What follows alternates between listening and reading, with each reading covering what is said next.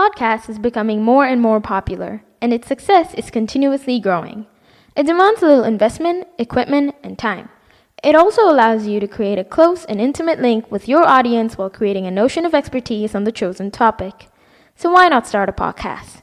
Find and prepare your subject, record yourself with the right equipment, and then you would have to publish it. And this is where it gets a little tricky. There are a lot of different ways to proceed, and it's not always easy to know which one to choose or where to begin. For the publication of your podcast, there are two main options sharing directly on your website or publishing it on a hosting platform. Both solutions have their ups and downs. If you publish directly on your website, you would need the right format, find a way to promote your content, and already have a good traffic. But you can keep in control of what you publish, and your content stays with you. However, on a hosting platform, you store your files and create a secure database, which they then provide a RSS feed for, and you get the right format to share your content easily. You can also take advantage of their audience to find new listeners, but it's not free. A few examples of these platforms are SoundCloud, Audioboom, Blubrry, iTunes, and Google Play. To publish your audio, just create an account on the platform of your choosing and follow the instructions.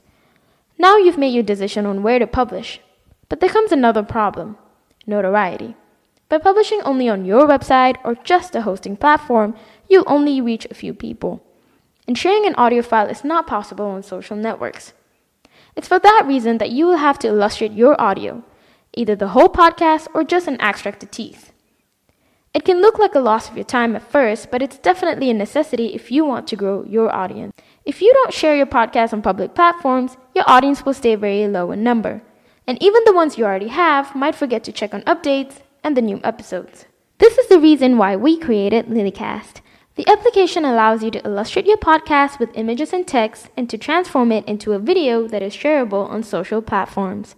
In only a few minutes, you can create a social video that you can decide to share wherever, and this will generate traffic to your podcast.